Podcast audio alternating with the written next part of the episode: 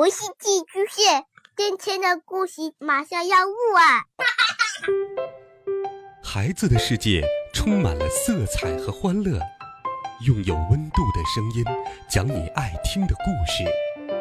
白羊叔叔和大明的晚安故事。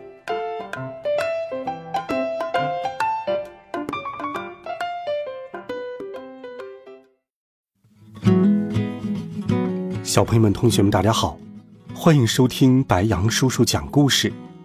今天，白羊叔叔继续给你准备了温暖好听的《猫的风工厂》系列故事，一起来听《风工厂的秘密》——圆罐和管道的秘密二。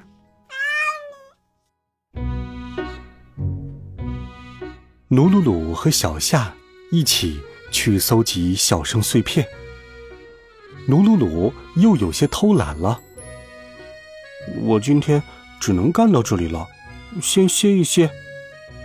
努鲁鲁说完，就不再跟着小夏了。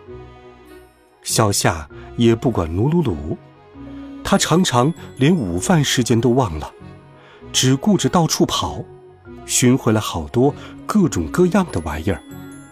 总之。他就是闲不住。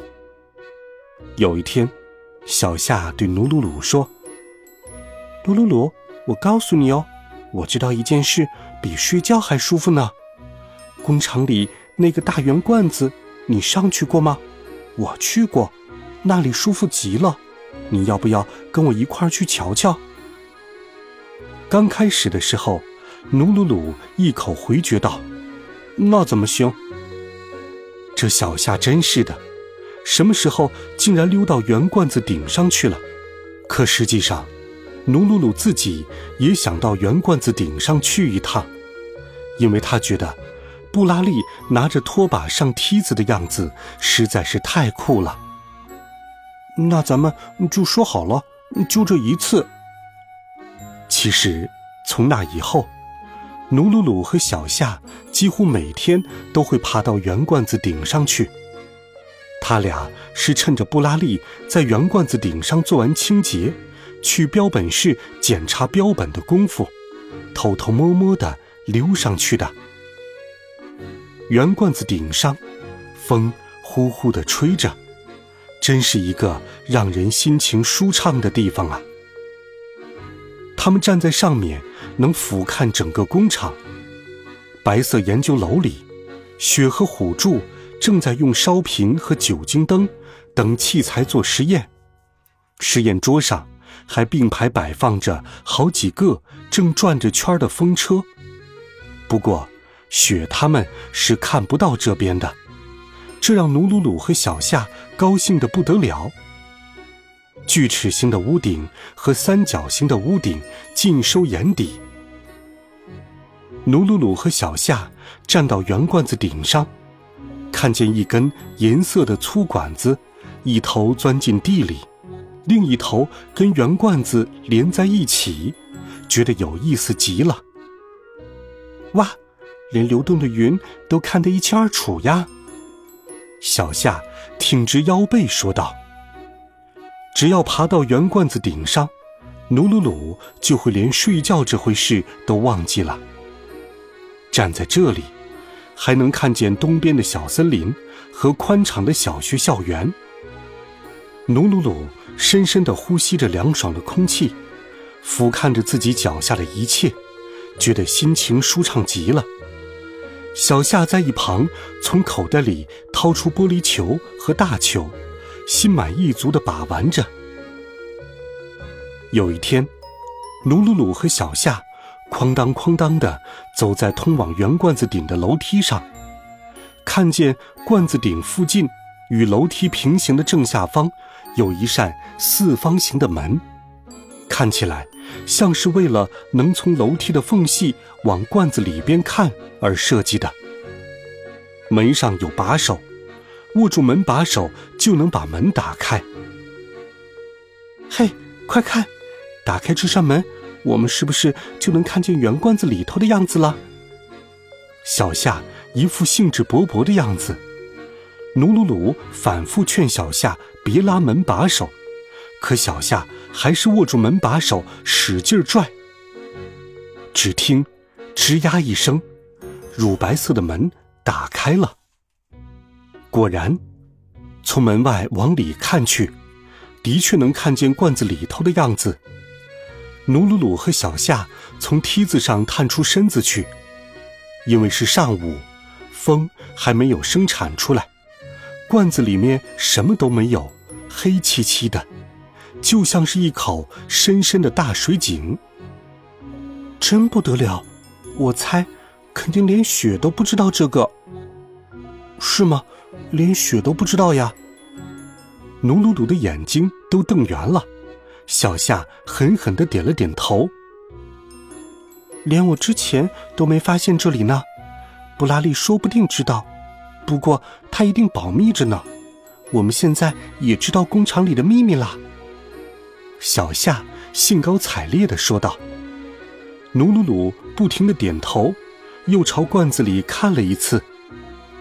工厂里的秘密真是让人兴奋呐。努努努的身体很小，他只有把爪子搭在门的入口处，伸长爪子和手腕，才能看到罐子里面。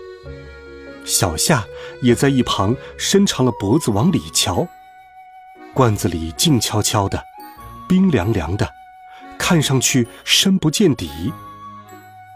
努鲁鲁和小夏都想看得更清楚一些，就把背伸得更长了。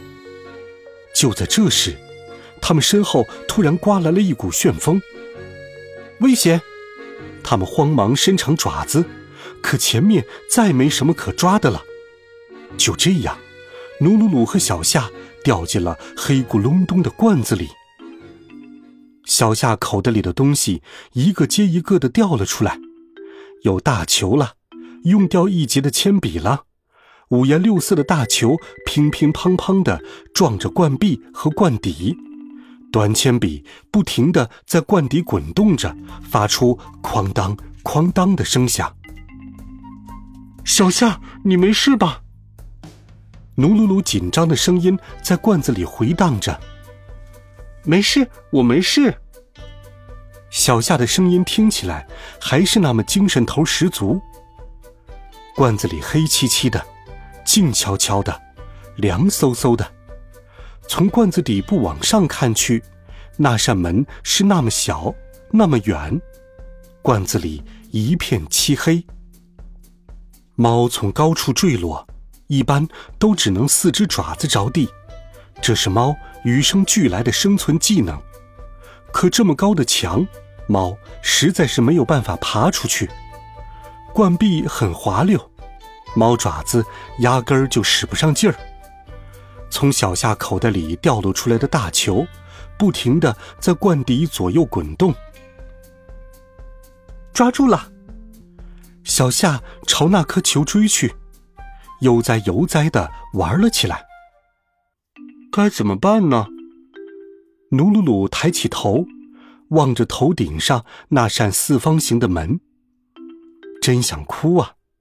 要是到了傍晚，生产完成的风灌进罐子里来，我们可就惨了，谁都不会留意到我们吧？